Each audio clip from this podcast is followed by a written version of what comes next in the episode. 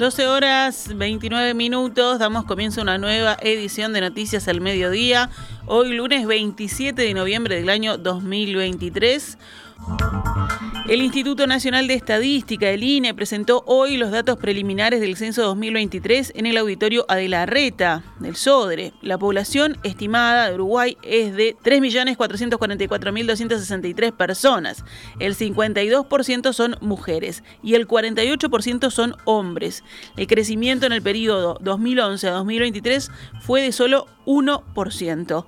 Es un país con una población relativamente estancada, comentó Diego Aboal, director del Instituto Nacional de Estadística. El 96% de la población vive en la ciudad, mientras que el 4% vive en el campo.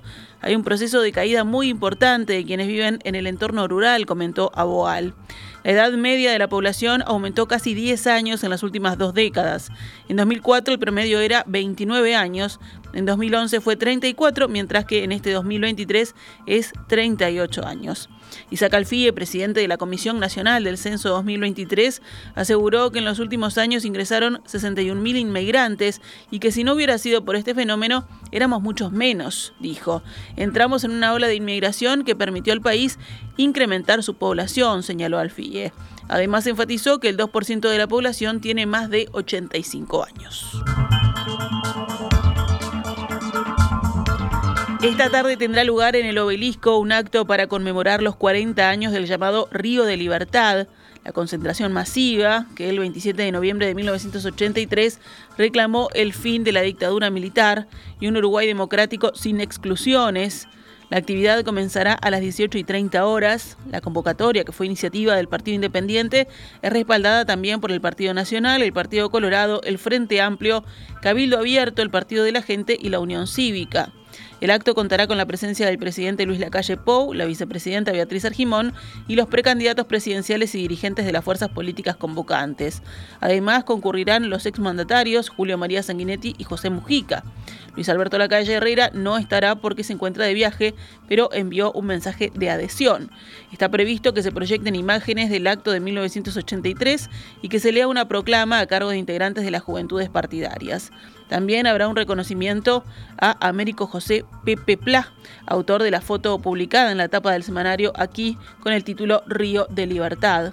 La movilización de 1983, recordemos, fue convocada por una intersectorial integrada por todos los partidos, incluso los que estaban prohibidos, luego de que se estancaran las negociaciones de transición que llevaban adelante los mandos castrenses y delegados de los partidos habilitados. Tuvieron lugar actos con la misma consigna en varias ciudades y pueblos del interior del país. En Montevideo, el único orador fue el actor Alberto Candó, que leyó un texto consensuado redactado por Enrique Tarigo y Gonzalo Aguirre. Nos vamos con otras noticias. Entre mañana y pasado se espera una tercera onda de crecida en el caudal del río Uruguay se deberá a las recientes precipitaciones ocurridas en la cuenca alta de ese río y en la cuenca del Arapey. El fenómeno hará que el aporte del agua en el litoral para los próximos dos días sea muy importante. Se estima que llegarán a la represa de Salto Grande unos 30.000 metros cúbicos de agua por segundo, lo que provocará nuevas crecidas. Hasta ayer permanecían en esa zona del país 3.433 personas desplazadas, 2.093 en Paysandú, 1.161 en Salto y 179 en Artigas. Nos vamos al panorama internacional. Israel propuso una opción al movimiento islamista palestino Hamas para prolongar la tregua que entró en vigor el viernes y que debe concluir el martes a las 7 horas, según afirmó hoy un portavoz del gobierno israelí.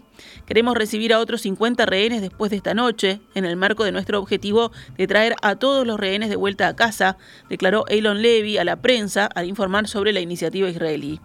El acuerdo de tregua en la franja de Gaza, inicialmente de cuatro días, contempla que puede ser prorrogada siempre y cuando se liberen 10 rehenes por cada día extra a cambio del triple de palestinos presos. Por lo tanto, liberar a otros 50 rehenes implicaría una prórroga de cinco días.